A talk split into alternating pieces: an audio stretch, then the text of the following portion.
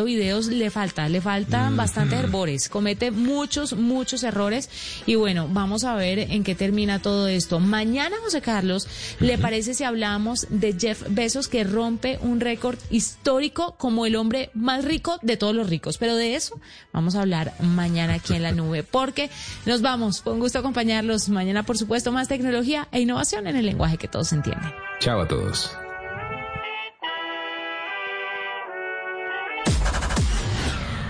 Hoy en Blue Radio. Queridos amigos de Blue Radio, soy Rodrigo Garduño, creador y fundador de 54D y los quiero invitar esta noche, esta noche a las 10 de la noche para platicar de muchísimas cosas. Relájense, que no nos vamos a poder entrenar. Estaremos juntos y platicaremos de muchas cosas interesantes. Esta noche a las 10 los espero aquí por Blue Radio. Saludos desde Miami, Florida y vamos con toda. Bla bla blue, porque ahora te escuchamos en la radio. Blue Radio y bluradio.com. La nueva alternativa. Son las 8 de la noche. Aquí comienza Mesa Blue con Vanessa de la Torre. In the Caribbean, the very best is a beautiful island of San Andres. On Johnny Key down on Sunday Beach, the pretty sun are like golden peach. On Key down on Sunday Beach, the pretty sun are like golden peach. Live it up now. Take me back to my San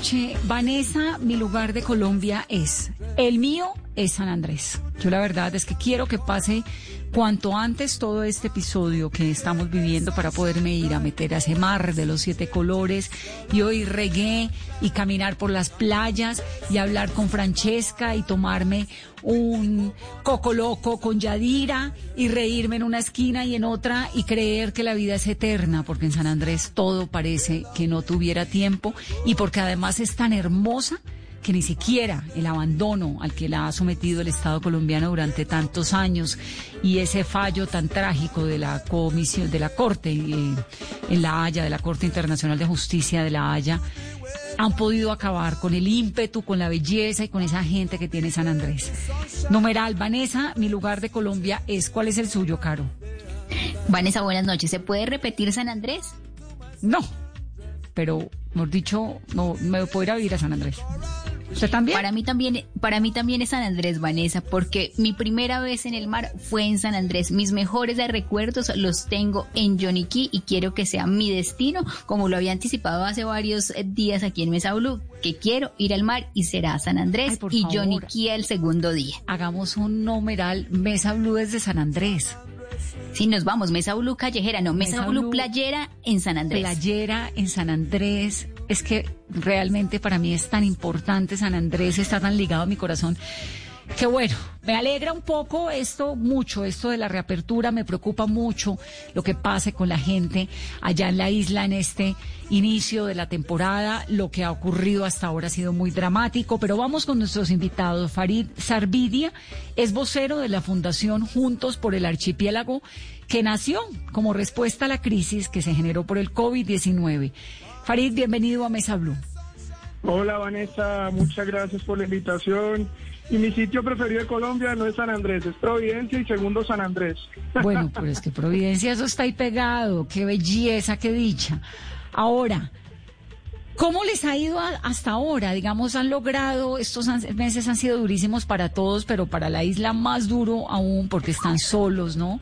Porque están lejos, porque todo lo que llega a San Andrés, pues es traído del interior, exceptuando los mariscos y el pescado. ¿Cómo han logrado sobrevivir y por qué fue que nació esa fundación de ustedes juntos por el archipiélago?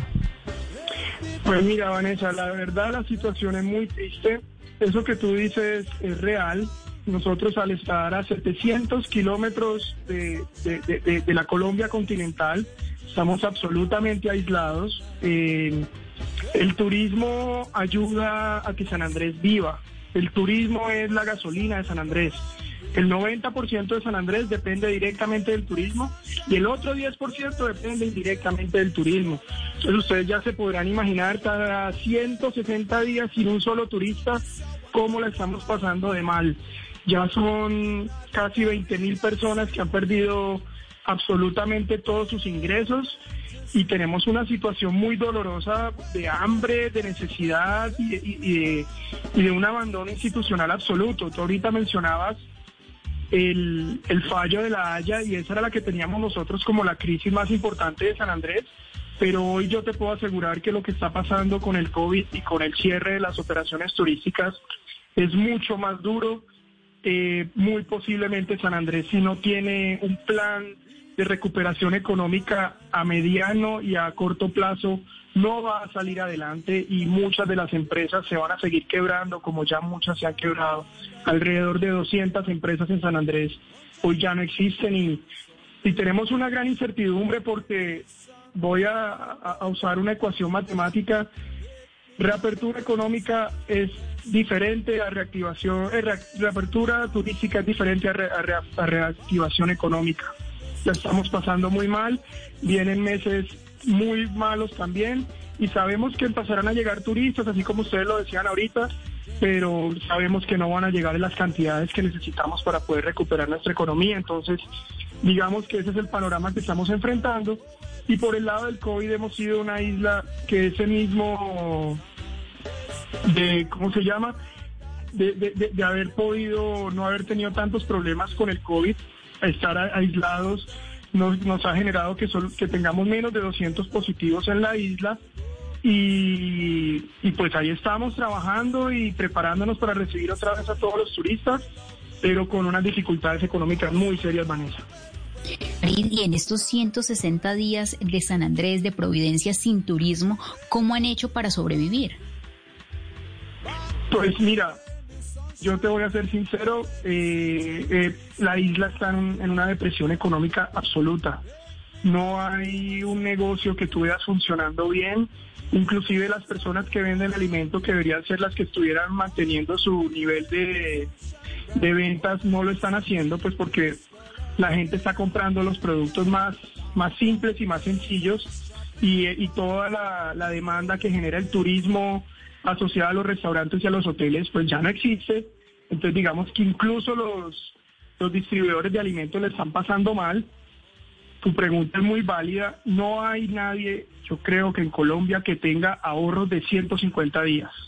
No hay nadie que tenga para vivir sin un solo ingreso 150 días y esto es lo que estamos viviendo en San Andrés. Cuando dices que llevan, hay 200 empresas que han cerrado, ¿es en estos cinco meses, Farid?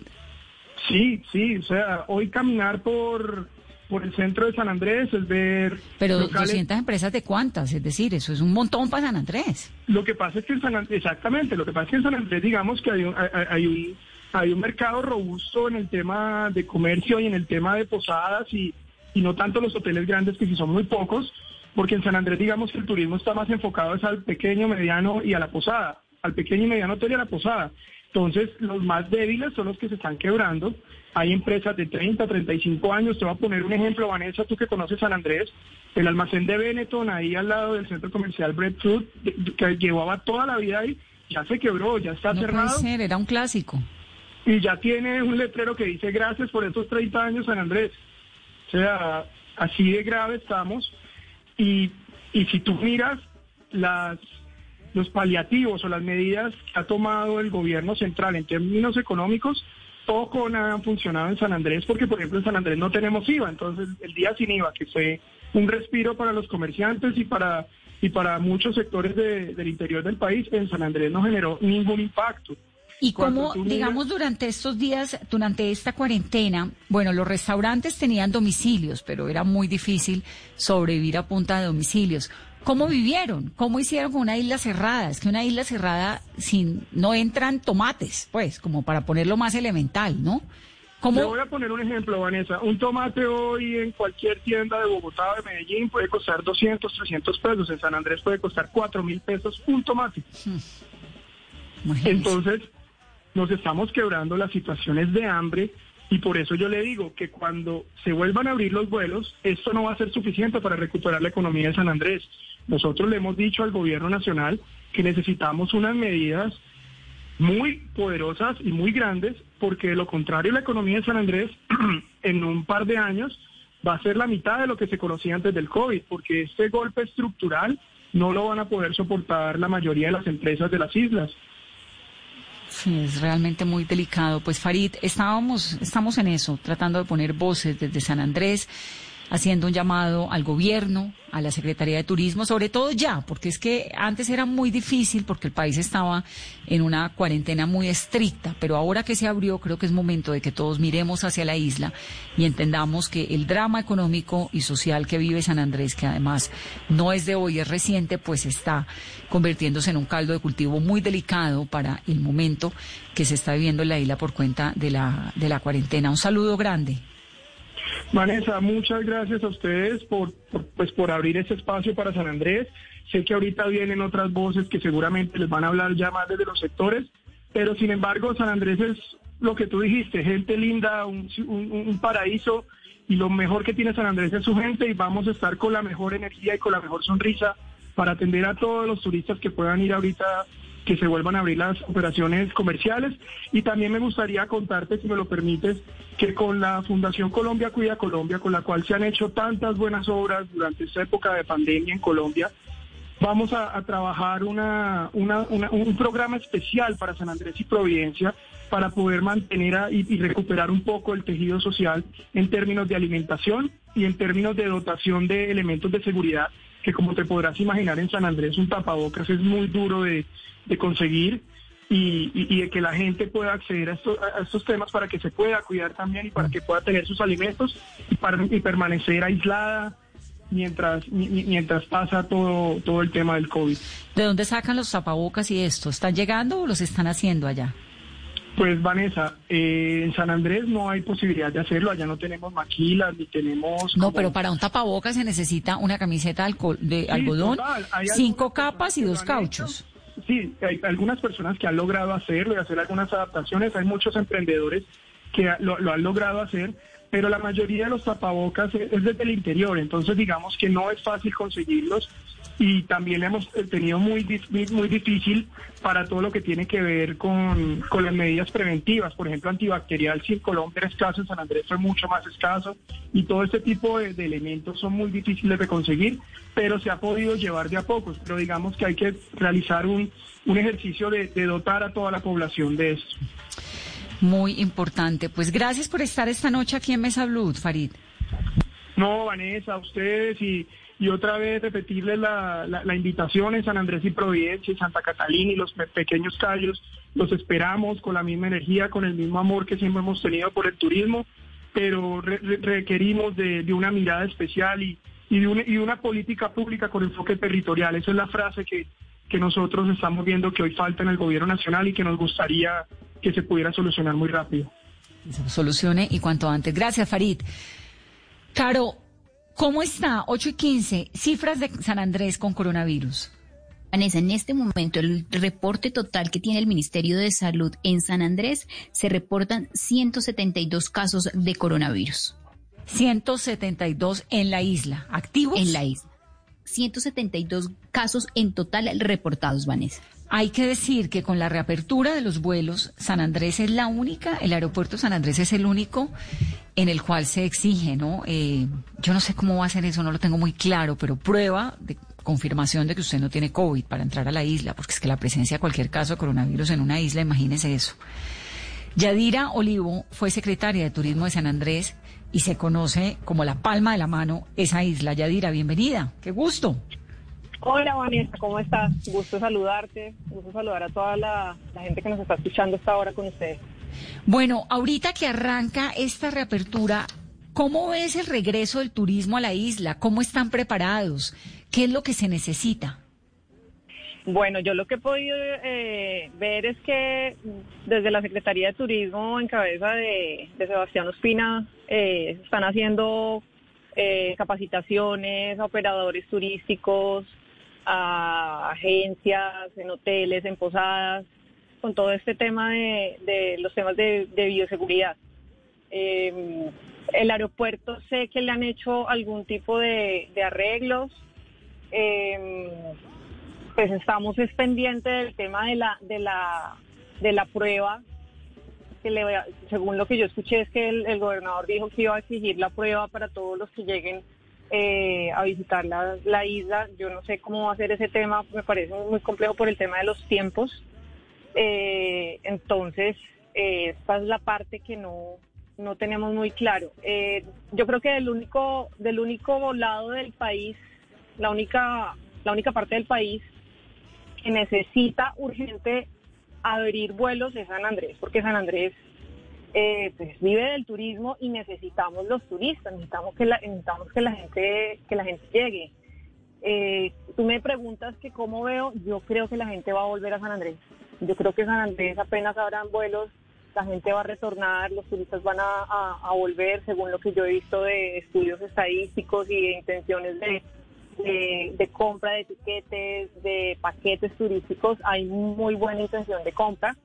Entonces yo sí le veo una muy buena em, intención de regreso de los turistas, tanto nacionales como internacionales, a, San Andrés. Aquí ya viene pues el tema del autocuidado y que la, el territorio del archipiélago pues de todas las, las garantías de, de, tener un sistema de salud que pues para nadie es un secreto el sistema de salud que tenemos eh, sin embargo, sí se ha hecho una inversión en eso y el gobernador se sabe que ha eh, como extremado unas medidas, por ejemplo, fortalecer el tema de las, de las camas UCI, pero pues es una isla, es un territorio muy, muy sensible, Vanessa, y, cualquier caso es, es, es, es un riesgo enorme porque es muy pequeña la isla para tanta gente.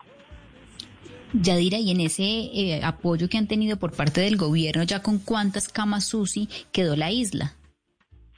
Eh, se adecuó una UCI con 20 camas. Eh, eso lo, hicieron ahorita pues en, plena emergencia. pero pues igual, Vanessa, la idea es que no entre nadie a cama UCI, que no se usen. digamos que los, los los datos que hay conocidos de casos COVID, la mayoría son asintomáticos o ya están en sus casas, entonces pues, pero pues la gente, tú sabes, el tema de la indisciplina social, que no solamente es en San Andrés, es en todo el país, es en todo el mundo, eh, es muy importante. Y pues si la gente se cuida, yo creo que esto se puede eh, sobrellevar. Pero sí es un, un territorio muy, muy delicado, pero pues San Andrés tiene que reaperturar, Vanessa. San Andrés sí o sí tiene que abrirse ya por el tema económico. está demasiado golpeado, sea, es una, necesidad vital que se abra por el tema económico.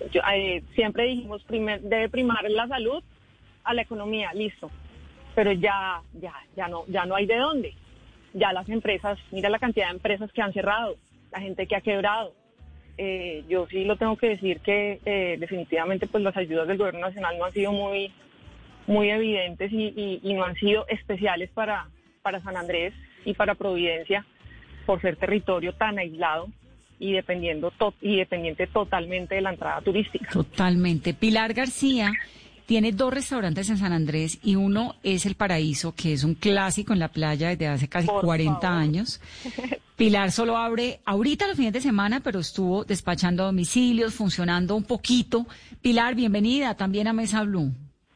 Vanessa, buenas noches, buenas noches a todos. Gracias por la invitación, por permitirnos expresarnos en este momento tan difícil de nuestra vida. Eh, algo que no nos imaginamos nunca que nos iba a ocurrir. Ay, Pilar, ¿usted lleva cuántos años tiene el paraíso? ¿Como 40, 38, 39? 38 años llevamos en la isla. Eh, es un restaurante muy tradicional, mis padres lo montaron, mi papá era español, ya falleció. Eh, y nosotros seguimos, mi mamá, mi esposo, mi hermana, toda la familia estamos pues como involucrados en el negocio. ¿Y su papá era español y cómo llegó allá? ¿Por qué llegó a San Andrés? Vivía en Venezuela, era gerente de una zona de la cervecería Polar mm. en Venezuela. Y entonces allá conoció a mi mamá que estaba allá de vacaciones y ella le dijo que le iba a mostrar un sitio muy lindo de, su patria y todo el cuento y se la trajo se lo trajo acá a San Andrés y pues los extranjeros se vuelven locos en nuestra isla. ¿Su mamá era sanandresana? No, paisa. ¿Y entonces fueron qué, de fin de semana?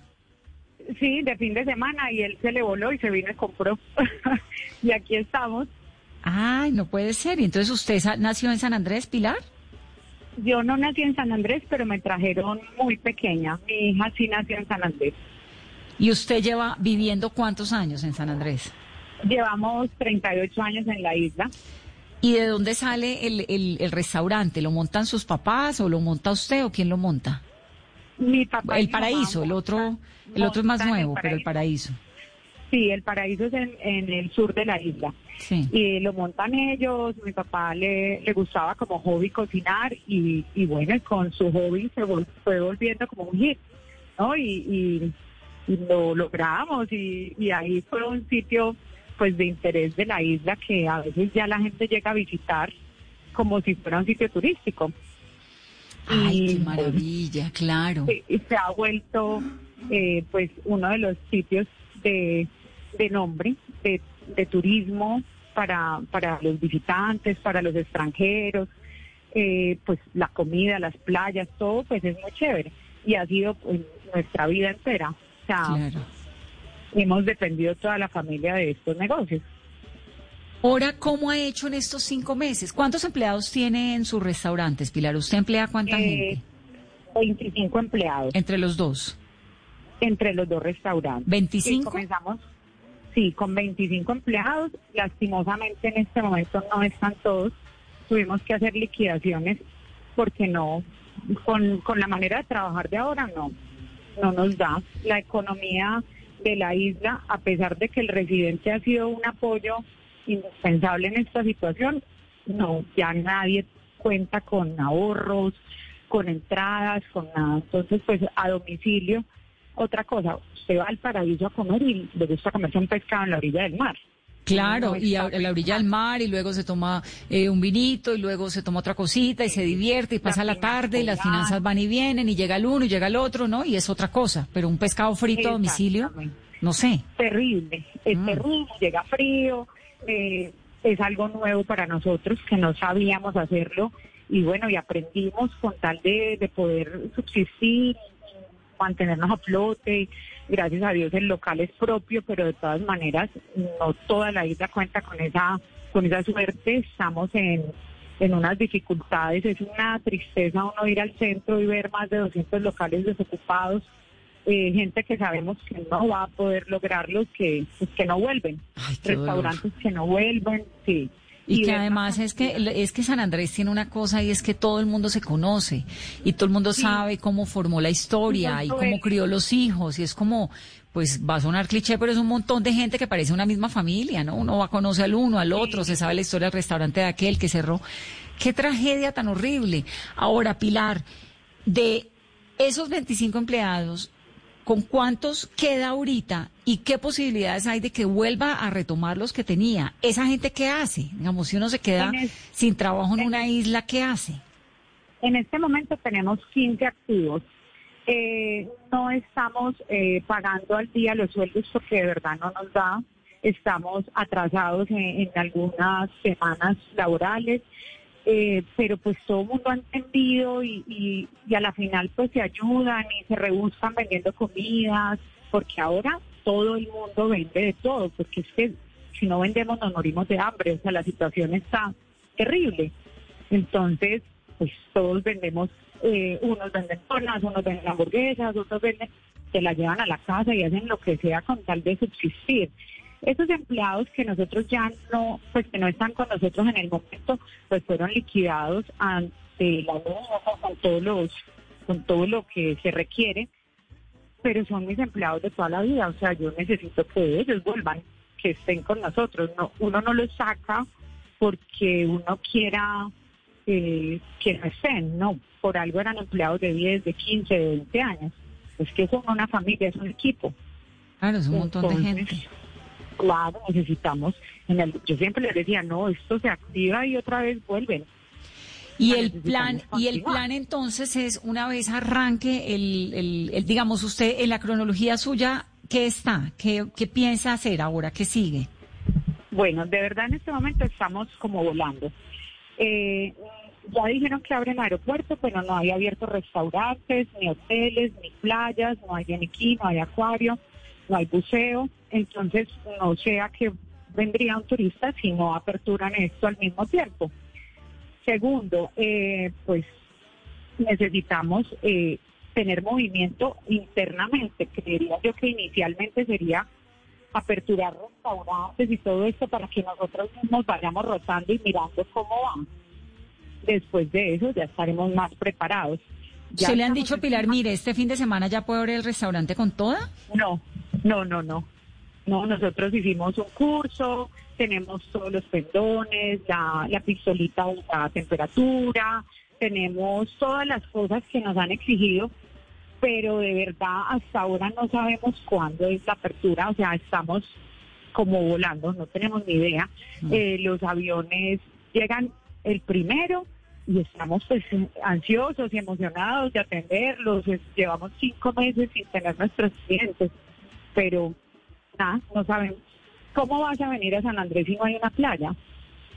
no, no, pero sí están las playas abiertas. Hoy hablé, entrevisté para el noticiero El Mediodía a Julián Guerrero, que es el viceministro de Turismo, y le pregunté eso. Le dijo, no, ¿cómo va a ir a San Andrés si no hay una playa? O a Santa Marta. Me dijo, no, las playas ya están abiertas. Arrancan a estar abiertas, pues, a partir del primero de septiembre. Falta el decreto del Ministerio de Educación que tiene que decir cómo va a ser la playa. Si uno tiene que ponerse tapabocas o sentarse uno al lado del otro o cómo va a ser, que eso es un gran enigma, ¿no? Sí, y es, es lo que teníamos entendido es que teníamos que llevar unas planillas con los nombres de las personas, eh, pues llevar como el, el, el, control de las personas que ingresan porque acaso hay un rebrote. Bueno, todo eso lo tenemos entendido y estamos preparados, ansiosos. Pero de verdad necesitamos reactivación en este momento. La isla no aguanta más. Estamos Sabemos que la enfermedad, que el virus es mortal, pero la economía nos está matando. O sea, es increíble. Hay 12 mil personas desempleadas, pero de los informales, que alquilan asoleadoras, que alquilan carpas, sí, los de las mulas, los de una cantidad de, personas. Nosotros en los restaurantes, pues vendimos a domicilio, pero por ejemplo en el del sur, se vende dos días a la semana y vendemos un 5%. ¿Vender a quién? Porque tampoco hay turistas. No, y el residente no tiene un peso. Claro, eso le, pues claro. Y en el centro, pues en este momento lo que estamos vendiendo son cosas económicas, menú, tratando de, de subsistir. Porque hay que pagar arriendo, porque hay que pagar luz. Gracias a Dios, hasta ahora nos han pagado varios meses de la luz que eso ha sido de gran ayuda, pero de verdad necesitamos más porque no tenemos con qué. Es muy trágica, sí, la situación de San Andrés. Hay que estar muy pendientes de que no vaya a haber un rebrote. Creo que las autoridades tienen un reto y un compromiso muy grande en este momento. Pilar, gracias, un saludo. Vamos a ti, gracias por esta oportunidad. Vamos y cuando eh, arranque San Andrés, pues ojalá podamos ir cuanto antes. Creo que tenemos, tenemos el corazón allá. Nos encantaría atenderlos. De verdad los esperamos con los brazos abiertos. Un saludo. Pilar García es dueña de dos restaurantes en San Andrés, uno de ellos El Paraíso, casi 40 años en la isla y esa situación que nos está contando. Yadira, que conoce tanto, estábamos hablando hace un momento, fue secretaria de Turismo de San Andrés y Providencia. Yadira, por ejemplo, las academias de buceo. No hay, decir, no hay turistas de nada. ¿Cómo es San Andrés ¿Cómo ha sido San Andrés en estos días? ¿Cómo se ve? No, Vanessa, o sea, uno, uno puede admirar la belleza porque todo está en calma, el mar está calmado, hemos visto cachalotes, hemos visto delfines, mejor dicho, eso es impresionante. Las playas, verlas desocupadas es, es hermoso, pero es tan triste, de verdad, porque es que San Andrés en la vida, en la historia, había estado paralizado las calles, la Platonal, San Luis, eh, La Loma, eh, Tom Hooker, eh, los, los, los turistas dando la vuelta a la isla, o sea, se, siente una tristeza, está desolada.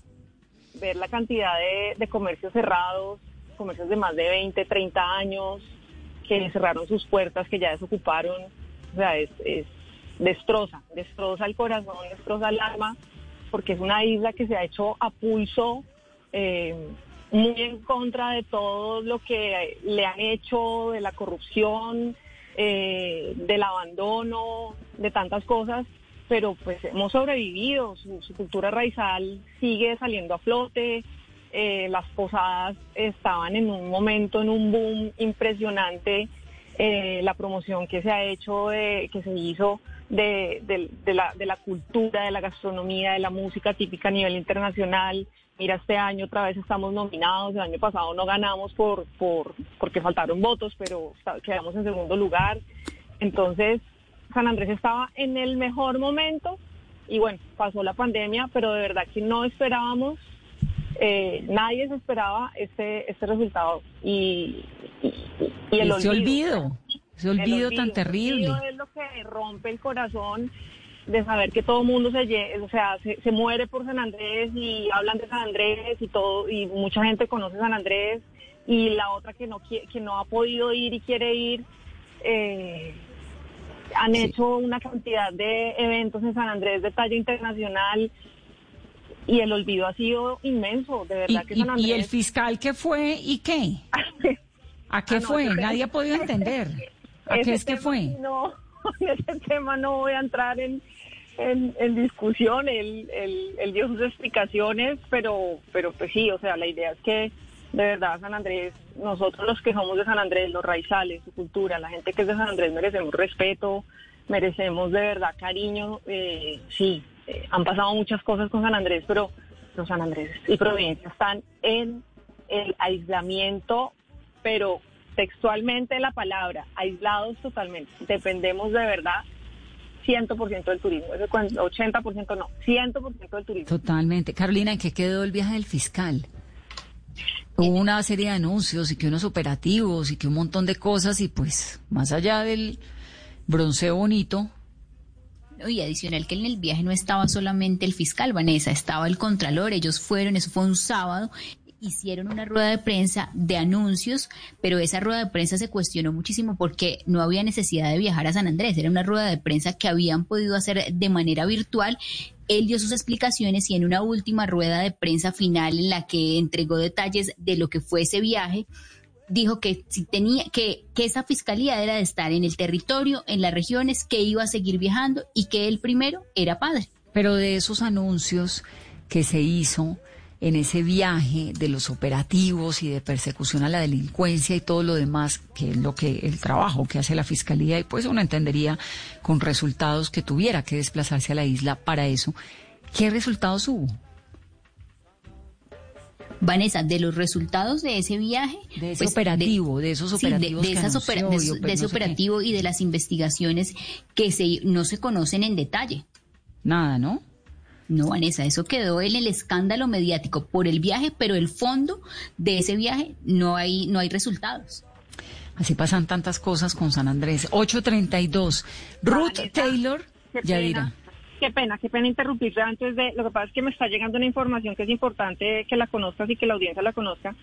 Y es que eh, dice que el gobernador estará, estará exigiendo para ingresar a la isla pruebas de antígenos, pero no la PCR. Igual, no tenemos eh, certeza total de cuál es la prueba que se va a exigir para entrar a la isla, pero la PCR no porque por su alto costo, pero dice que de antígenos. Entonces, lo que podemos hacer es averiguar muy bien con, con la gobernación mañana cuál es lo que, es lo que No, se va la a de antígeno no funciona para ese caso porque la de antígeno le mide a uno si le ha dado o no el coronavirus y va Exacto. 10 días atrás, máximo 7 días. Es decir, si uno se contagió en los últimos 4, 3, 2, 1, 5 y 6, pues no.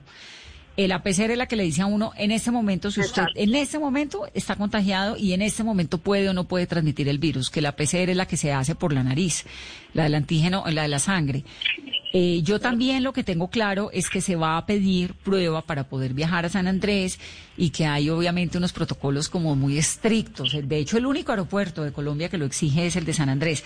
Lo que creo, Yadira, es que toca esperar un par de días a que salga el decreto del Ministerio de Salud a ver qué es lo que va a decir. Ellos van organizando una cosa y otra y toca ir teniendo un poquito como de, de paciencia para, ¿no? Para ir entendiendo una cosa y la otra cómo se va cómo se va moviendo. Pero ya volvemos, Yadira, hablemos con Ruth Taylor, que es hija de la dueña del primer restaurante que fundaron en San Andrés, en Providencia, en 1962. Miss Elma, Ruth, bienvenida. Buenas noches, muchas gracias. ¿Cuál es la historia de Miss Selma? ¿De dónde sale? ¿De dónde son sus papás? Mi Selma era mi abuela, mi Selma Archibald de Huffington.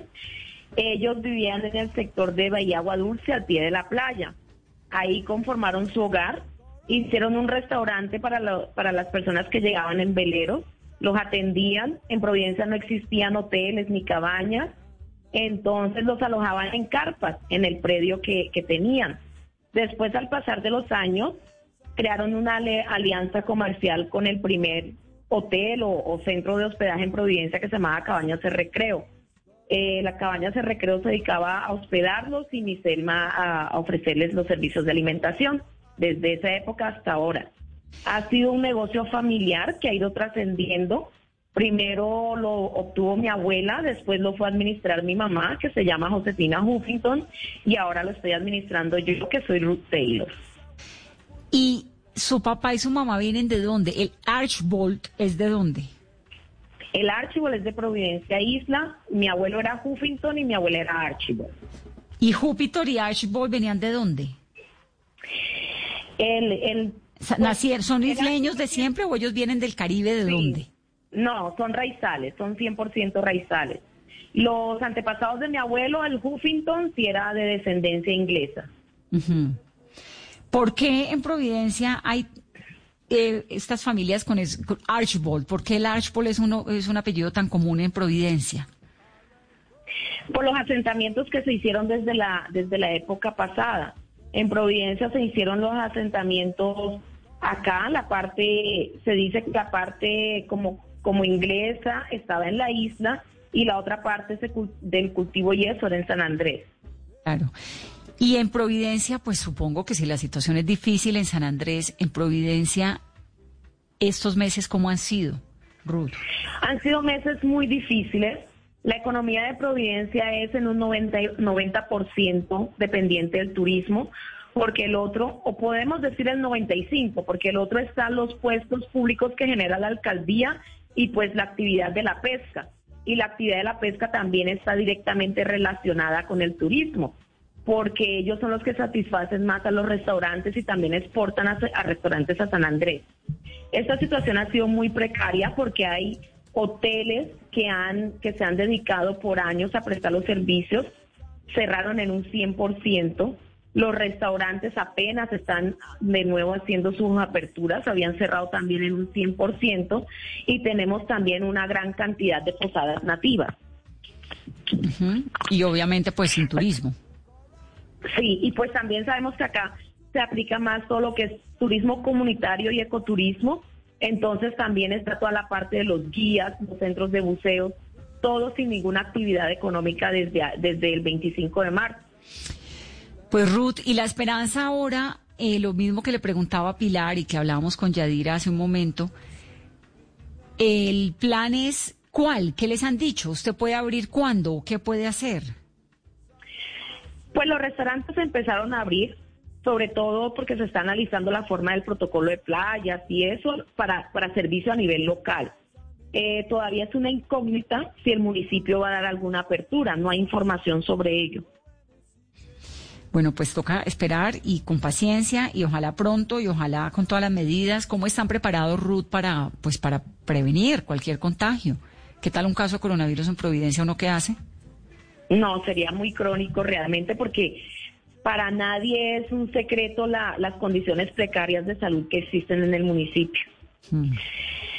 Pues la alcaldía a través de la Secretaría de Turismo está haciendo la parte de socialización como e incentivar a la, a la- a la población a, a que aplique los protocolos también y que empiecen con el plan piloto en sus en sus negocios individuales antes de la apertura. Claro. Pero es una realidad de que los recursos son limitados. Hay muchas unidades que no están en capacidad de adquirir ningún insumo para poder aplicar estos protocolos. Claro. Bueno, pues Ruth, pendientes de la isla. Un saludo. Bueno, muchas gracias. Yadira, muy grave, ¿no? Y ojalá, caramba, esto otra vez vuelva a la normalidad. Me preocupa un montón lo de las medidas de contagio. ¿Cómo van a hacer para, para prevenir contagios? Porque el Mm. coronavirus no se ha ido. La cuarentena pues se acaba, pero la pandemia está, el COVID está. Bueno, aquí, eh, mientras estoy aquí contigo, me está llegando mucha información de San Andrés, mucha sintonía en San Andrés. Me Qué están dicha, sale- un abrazo muy grande a todos nuestros sanandresanos que nos están oyendo hasta ahora, que saben que este es el espacio que además, bueno, tenemos tanto cariño por San Andrés. ¿Qué nos dicen? A ver, yo le voy a contar lo que dicen antes de eso, lo que dicen nuestros oyentes en Colombia, porque somos en este momento la segunda tendencia nacional. ¿Qué dice la gente, Carolina? Con numeral Vanessa, mi lugar de Colombia es. Yo ya dije el mío es San Andrés. ¿Qué dicen? Marcela escribe, Vanessa, mi lugar de Colombia es Barichara y la Laguna de Tota. Uy. Raúl 1991, Vanessa, mi lugar de Colombia es Putumayo y nos manda una foto con un atardecer maravilloso desde un puente con toda su familia. Beatriz Niño, Vanessa, mi lugar de Colombia es el Valle, Bahía Solano y las Islas del Rosario, los mejores atardeceres de mi vida y también nos manda foto. Cristian Duque, Vanessa, mi lugar de Colombia es San José del Guaviare y sus mágicos atardeceres. Harold León, el Guaviare y sus pinturas rupestres. Miguel nos escribe, Vanessa, mi lugar de Colombia es mi casa, Suezca, Cundinamarca. También Chaloncín, Vanessa, mi lugar de Colombia es Popayán algunos de los mensajes de esta noche de todos nuestros oyentes con el numeral Vanessa, mi lugar de Colombia es. Aquí escribe, ay, nos mandan una foto de la barra que nos parece un lugar divino en el Pacífico. Daniela Lozano dice mi lugar de Colombia es la barra. Oscar David Benavides dice mi lugar de Colombia es Tumaco, Nariño y muestra una foto tan triste que es la radiografía muy bien, como dice él, del peor de los abandonos. Y la iglesia de las Lajas. ¿Usted se acuerda de esa iglesia, Carolina, con ese precipicio y esa imagen tan impresionante de la iglesia? ¿La conoce, la iglesia de las Lajas en Nariño? No la conozco, Vanessa, pero es imponente esa Es- imagen y, y la fotografía que nos manda Daniel77 a esta hora. Es tremenda, esa iglesia es increíble porque es una iglesia metida como en un precipicio allá en el corazón de una montaña divina. Numeral, Vanessa, mi lugar de Colombia es, el nuestro es San Andrés. Yadira, las noticias que nos llegan de la isla, ya tenemos corresponsal en San Andrés. Obvio, por favor, tú sabes que puedes contar conmigo siempre. Me están diciendo, y eso también, o sea, era una información que yo te había dado, pero ahora sí está totalmente segura. Eh, se va a pedir la prueba del antígeno y eso es como para generar confianza en las personas para que puedan llegar tranquilos a la isla y en el momento que esto se reaperture, eh, que se están tomando todas las, las medidas de, bioseguridad. Se, se va a pedir la prueba de antígeno que es 95% confiable. El ministro Restrepo fue el que la sugirió y con él se ha hecho como ese, esa, esa sensibilización y socialización con los gremios. Eh, se demora 20 minutos el resultado la Sí. idea es que se haga en el aeropuerto y tiene cerca, el costo cerca 80 mil pesos. Entonces, eh, es importante que la gente también sepa que, que, que y, les- y eso les dé tranquilidad. O sea, una prueba que es 95% eh, Confiable. efectiva, confiable, entonces se puede adquirir, se va a hacer toda la gestión para que sea, se pueda comprar en el aeropuerto y, y y está en 20 minutos. Muy Otra bien. cosa que hay que decir, Vanessa, es que eh, ya, ya hay el, tú me preguntabas por, por todo este tema de la reapertura, ya hay restaurantes, como decía Pilar, eh, y hoteles con protocolos aprobados. Eh, ellos vienen trabajando muy juiciosos en todo el tema de bioseguridad. Ya hay 10 restaurantes que han pasado sus protocolos. Tres han recibido aprobación. Entonces sí es importante que la gente sepa que nos estamos preparando, eh, seguimos en el proceso, estamos como esperando la luz verde ya eh, para, para arrancar y prender motores. Eh, por ejemplo, tenemos el ejemplo del hotel eh, El Cocoplom. Ellos están interesados en abrir eh, hotel ahorita en, en septiembre, como hay quienes se van a tomar otro mes más, pero vamos a tener hoteles, vamos a tener restaurantes, ya es Dios mediante orar, pues ya con por esa luz verde y esa reactivación. Vamos a recuperar a nuestra San Andrés linda. Un abrazo y me encanta oírte siempre, Yadira, y, y me vas contando. Ahí vamos. Vanessa, mil gracias, gracias Blue Radio, tú sabes que estoy ahí siempre conectada con ustedes. San Andrés y Providencia los espera, eh, tienen que volver, tienen que conocer, tienen que retomar a San Andrés, de verdad que eh, este, este territorio insular los necesita ahora más que nunca. Y bueno, nada, ya los esperamos con toda nuestra cultura, sabor, nuestro mar de siete colores, con nuestra gente linda. y nada, seguimos hablando. Muchísimas la, ya estaremos. Ojalá podamos ir pronto. Un abrazo muy, muy especial, Yadira. Cuídate, un besito, saludos. Saludos. 8.44, hacemos una pausa rápidamente y al volver, otro lugar precioso que nos fascina de Colombia, que es Santa Marta y el hotel más hermoso que tiene, el centro histórico de Santa Marta. Volvemos. Todos tenemos un reto, algo que nos impulsa, eso que nos hace levantar de la cama todos los días, un sueño que nos lleva al límite y nada más importa. No importa el dolor, ni la frustración, no importa el tiempo. Un reto que es a la vez nuestro combustible y nuestra obsesión. Porque nada se consigue de la noche a la mañana. Este es mi reto. ¿Cuál es el tuyo? Pasta Sonia, sabor y energía que te hacen mejor. Trabajamos pensando en usted.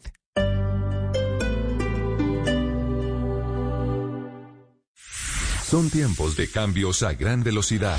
Ahora la humanidad habla de teletrabajo, compras en línea, conciertos por internet, banca virtual, emprendimientos y ciudades inteligentes. Para estar a la vanguardia, sintonízate con Blue 4.0, donde la economía digital y las industrias creativas son una excusa para conversar. Dirige Juan Manuel Ramírez. Blue 4.0, lunes a viernes de 9 a 10 de la noche en Blue Radio. La nueva alternativa. Llevamos caminando 45 años para que esta revolución no se detenga. Siempre marchamos con las piernas. Este año marcharemos con el corazón. Llénate de fuerza y solidaridad. Únete este 29 y 30 de agosto a la caminata virtual de la solidaridad en solidaridadporcolombia.com. Apoya Ministerio de Cultura, Programa Nacional de Concertación Cultural. La cultura es de todos. Ministerio de Cultura. Patrocinan CAFAM, Caja de Compensación Familiar, Empresa de Licores de Cundinamarca. Prohíbas el expendio de bebidas embriagantes a menores de edad y mujeres embarazadas. Ley 124 de 1994. El exceso de alcohol es perjudicial para la salud. Ley 30 de 1986.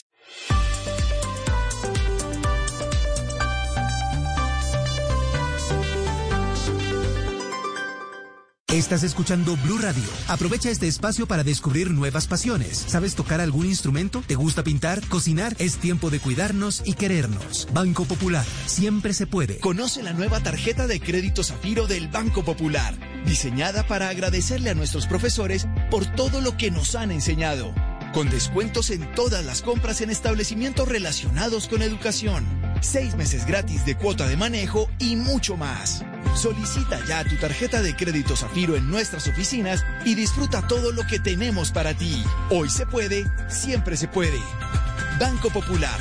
Somos Grupo Aval. Vigilado Superintendencia Financiera de Colombia.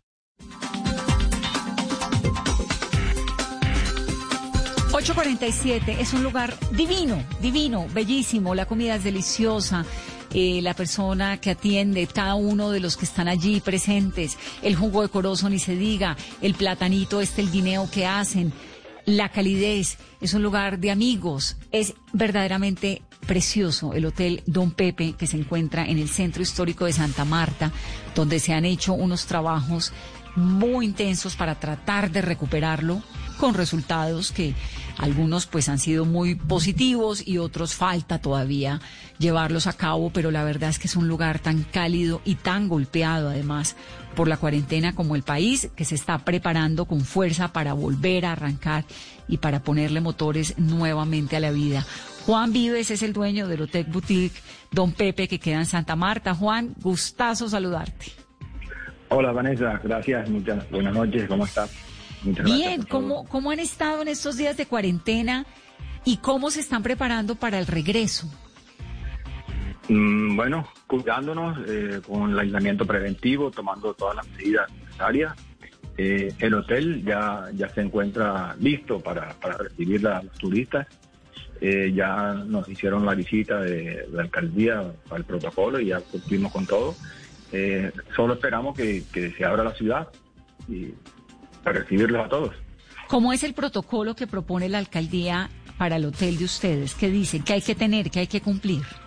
O sea, el control al ingreso, eh, la lavado de manos, la tomada de temperatura, las tapabocas, los guantes, las precauciones, la, limpieza de las habitaciones, eh, el aseo, el aislamiento entre mesas de los comedores, Eh, afortunadamente, don Pepe eh, se facilita porque es una casa que tiene la altura que tiene, eh, todas las habitaciones son ventiladas. Eso ayuda mucho a- a- a- para el tema este del, del coronavirus. O sea, se facilita más para, para el control, para más seguridad. Claro. Eh, Pero la idea es que adentro del hotel todo el mundo tiene que estar con, corona, con, con tapabocas, los huéspedes. Inicialmente sí, inicialmente mientras se, se supera eh, todo esto toca iniciar con los tapabocas. Eh, los empleados sobre todo, todos los funcionarios del hotel y me imagino que los turistas igual. Y los turistas. ¿Y las pisci- la piscina, por ejemplo, hay algún protocolo o todavía no ha llegado el protocolo para la piscina? Eh, eh, eh, todos, todos, solo estamos esperando que, que se dé apertura. La piscina cumple con todas las condiciones también eh, de salud y, y solo estamos esperando que se abran, que se dé Claro. el servicio. Que les Sí, digan arranquen. piscina, Exactamente. que ¿Y se tienen. ¿Y tienen, Juan, eh, reservas de clientes ya, de personas que quieran ir ya? Para estos días no, pues, eh, como no tenemos una fecha, no hay una fecha estipulada de inicio. eh, ya enero y ese diciembre, noviembre, diciembre sí ya está abierto. Pero en octubre, octubre creo que ya se abrió para, para, pueden hacerse reservas. Eh, agosto, que desafortunadamente es el mejor mes del año, se perdió. Es el que más eh, recibe gente, de- sobre todo de Europa y de Estados Unidos. Eh, ya pasó, ya, no hay nada que hacer con este mes. Ya entonces, pero ya el hotel está listo y la ciudad, muchos hoteles, muchos restaurantes, por intermedio del hotel, Cuyacores, eh, están listos. O sea, solo, se está esperando que, se abra la ciudad, o sea, que se bajen los, los, los, el- el- índices de, contaminación y en la ciudad y, y que se abra y que, pu- que pueda llegar la gente sin problema, ¿no? Juan, ¿y la capacidad que van a tener eh, el hotel y la disponibilidad? ¿Van a estar al 100% o cuántas personas van a poder recibir, por ejemplo, en un fin de semana?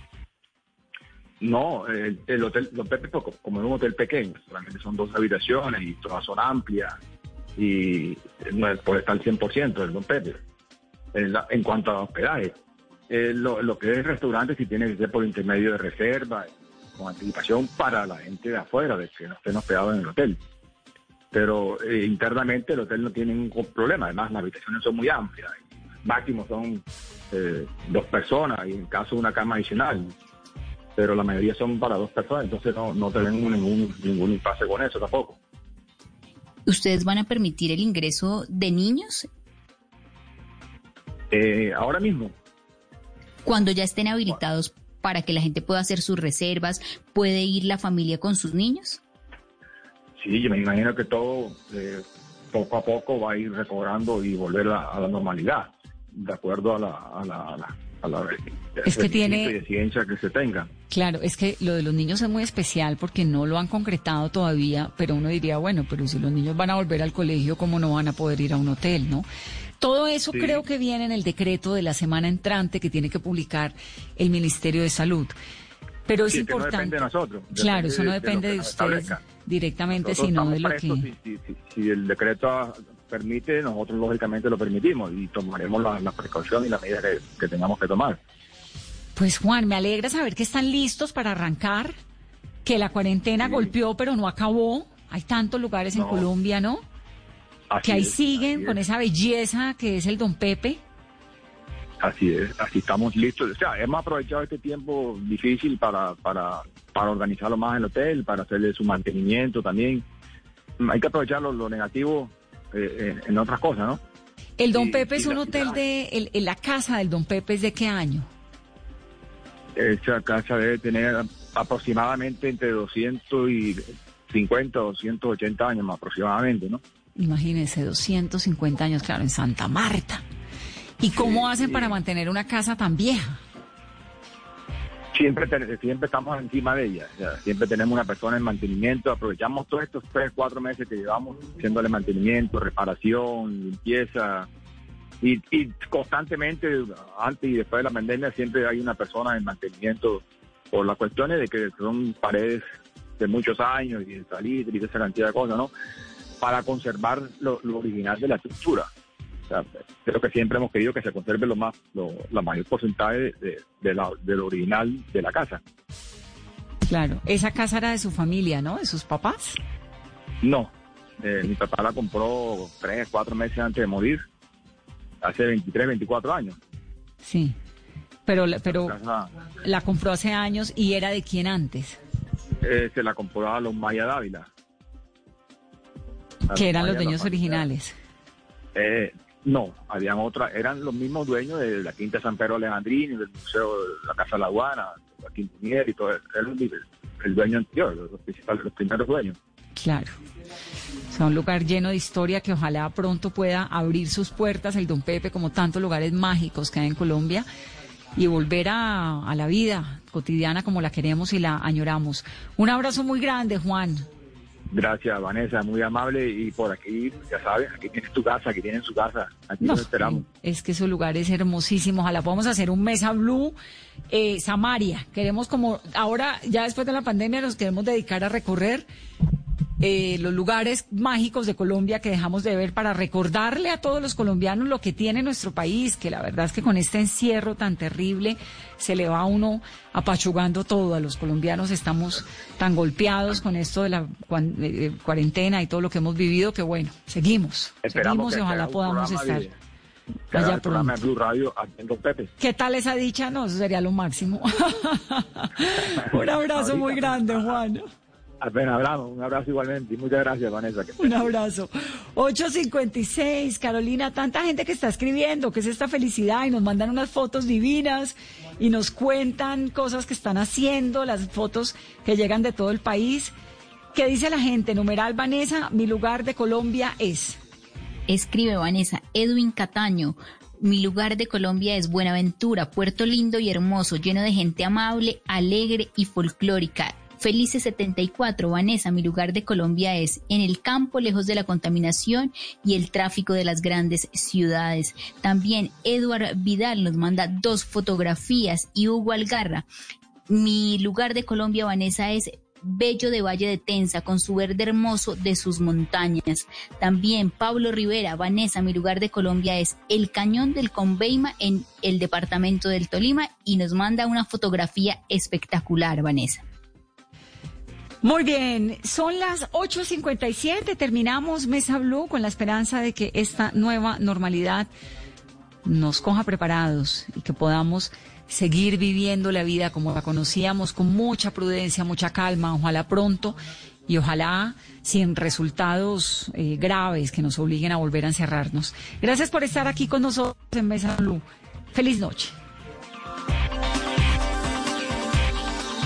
Si es humor, aquí llega Desculturízate con la profe Cabal. Están diciendo que mi familia fue la inventora de la panela. Entonces, ¿quién inventó la panela? Pues la famosa actriz de Hollywood, Pamela Anderson. Si es opinión, Ahí la pregunta es si regular la producción y el consumo de coca puede ser la solución al problema del narcotráfico. Pues Jorge, no hay duda que sería una solución. Lo que pasa es que el del narcotráfico es un problema internacional y Estados Unidos, que es el mayor consumidor, ha impuesto el tema de la prohibición. El gran problema es para los países productores. Nosotros hemos pu- puesto los muertos y el narcotráfico ha cambiado nuestra sociedad totalmente, mientras que en el norte no es así. Voz Populi. Hay mucha gente que quisiera tener el cuerpo power de Maluma. ¿Tiene algún consejito de belleza? Hoy les voy a enseñar a fortalecer y tonificar los glúteos. Ah, no, el que sabe hacer eso es James.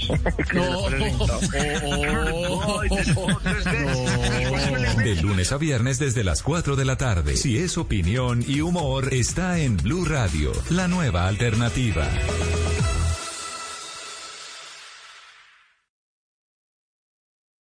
Soy María Macaulen y les voy a dar un consejito, que alisten sudadera y tenis, porque esta noche a las 10 estará en Bla Bla Blue Rodrigo Garduño, el famoso exfutbolista profesional mexicano, entrenador personal y fundador de 54D. Al Rory seguro le pondremos a sudar la lengua. Y a las 11 en tutoriales radiales las instrucciones para evitar tantos errores tontos y salir triunfando de cualquier reunión virtual. Todo eso lo hablaremos con Isabel Bermúdez, estratega digital, speaker de Exma. Y ya ustedes saben que los miércoles son día de música de los 90, así que váyanse programando y vayan preparando esa lengua porque después de medianoche abrimos nuestra línea telefónica en este talk show en el que hablamos todos y hablamos de todo. Bla bla blue. Porque ahora te escuchamos en la radio. Blue Radio y bluradio.com. La nueva alternativa. Esta es Blue Radio. En Bogotá, 89.9 FM. En Medellín. 97.9 FM. En Cali, 91.5 FM. En Barranquilla, 100.1 FM. En Cartagena, 1090 AM. En Bucaramanga, 960 AM. En Pereira y el norte del Valle, 89.2 FM. En Tunja, 103.1 FM. En Villavicencio, 96.3 FM. En Armenia, 89.2 FM. En Norte de Santander, 97.7 FM. En Neiva, 103.1 FM. Y en Córdoba, 96.0 FM. También en bluradio.com. En Facebook, Blue Radio Colombia. A través de Twitter en arroba Blue Radio Co. Y en la señal de TDT.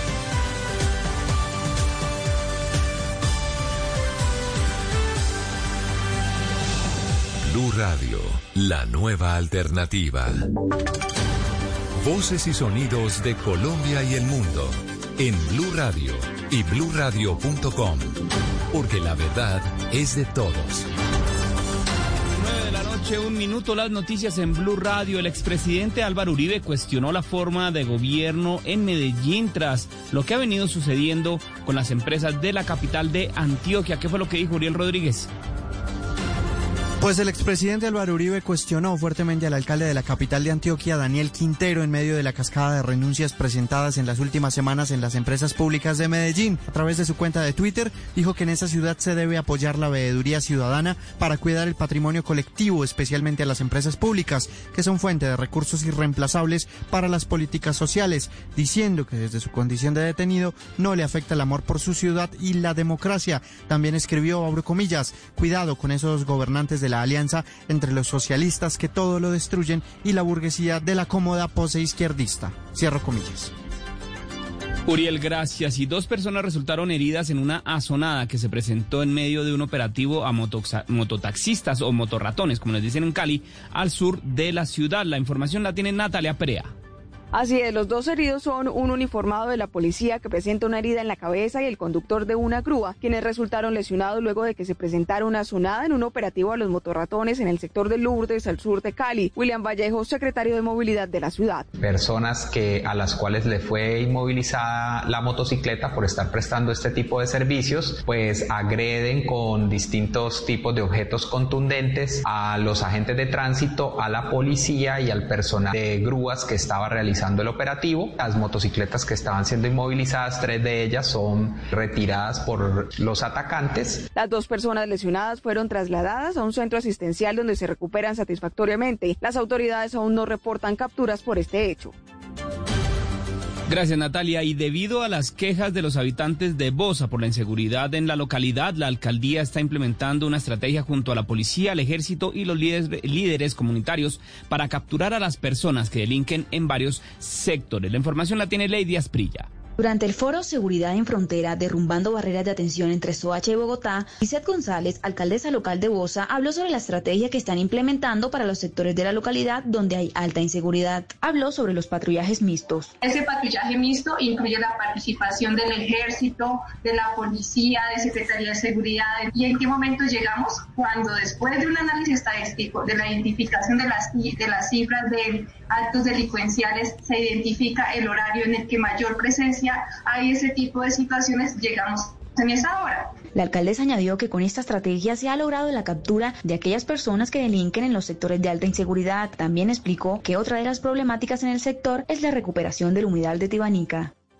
Gracias, Lady. Y en información internacional, la Convención Nacional Republicana continúa esta noche con un discurso del vicepresidente Mike Pence como evento central para aceptar la nominación para las elecciones del próximo mes de noviembre. Los detalles los tiene Ricardo Espinosa.